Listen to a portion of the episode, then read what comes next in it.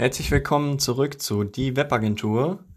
Mein Name ist Dominik und ich helfe dir, deine eigene Webagentur aufzubauen. Ja, in der letzten Folge habe ich dir ein bisschen was äh, über mich erzählt und ich hoffe, es hat dir gefallen. Ja, momentan ist es ein bisschen stressig, so mit dem Hauptberuf und äh, nebenberuflich. Ich habe gestern einen Auftrag ähm, sicher gemacht mit meiner Webagentur, Suchmaschinenoptimierung, habe das Angebot ausgearbeitet und ja, das Wochenende nutze ich jetzt, um weiterzumachen, Gas zu geben und äh, ja, den Kunden quasi seine Suchmaschinenoptimierung zu leisten.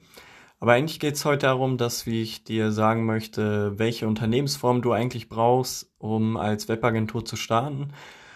Also mit Sicherheit hast du dich wahrscheinlich schon ein bisschen informiert über die verschiedenen Unternehmensformen und ähm, ja, am Anfang empfehle ich dir einfach eine Einzelunternehmung zu gründen, ähm, weil du da das Ganze einfach handhaben kannst, quasi deine Einnahmen und Ausgaben, äh, die Rechnung, die du bekommst und die Rechnung, die du stellst, ähm, das kannst du ganz einfach ähm, verbuchen, sage ich mal, dem Steuerberater übergeben und der wickelt das Ganze für dich ab oder du machst die Buchhaltung selber ähm, ich mache das zum Beispiel nicht selber, ich lasse es alles outsourcen, weil momentan zeitlich das einfach nicht passt, dass ich da äh, zu viel Zeit verschwende, um mich um diese Buchhaltungsthemen zu beschäftigen. Also ich könnte das auch selber machen, weil ich habe ein Abitur im BWL gemacht, aber ähm, ja, eine Umsatzsteuervoranmeldung, Einkommensteuererklärung oder die Buchhaltung zu machen, das mache ich aktuell noch nicht.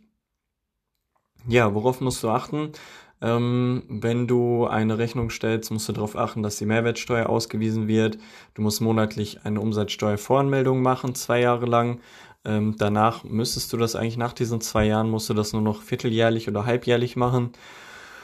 Und ja, so kannst du eigentlich ganz einfach starten. Wo meldest du das Ganze jetzt an? Also eigentlich müsstest du das bei deiner Stadt anmelden können, beim Gewerbeamt.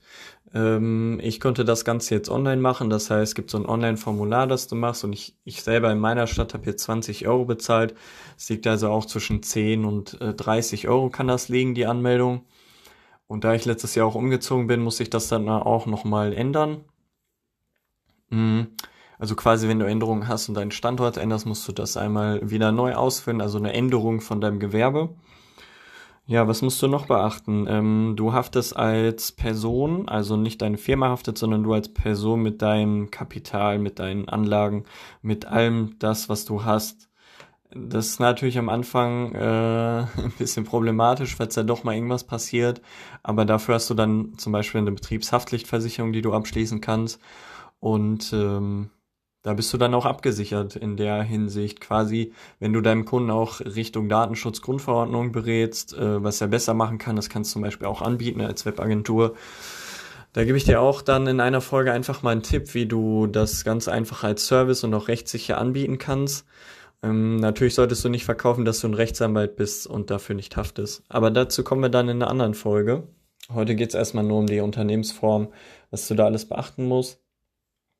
Ja, was ich jetzt zum Beispiel mache, ist, wenn ich eine Rechnung schreibe, dann schicke ich das ganz einfach meinem ähm, Steuerberater. Der wickelt quasi die Umsatzsteuervoranmeldung an, sowie meine Ausgaben auch. Das heißt, wenn du monatliche Ausgaben hast, und das wirst du sehr wahrscheinlich haben, zum Beispiel für deine eigene Webseite und du hast dann Hosting, eine Domäne, dann musst du das Ganze einmal zu ihm hinschicken und der macht dann quasi die Umsatzsteuervoranmeldung für dich. Ähm, was gibt's noch zu beachten? Ja, Mehrwertsteuer musst du ausweisen. Hm, du könntest natürlich auch, wahrscheinlich hast du dich informiert, mit der kleinen Unternehmerregelung starten.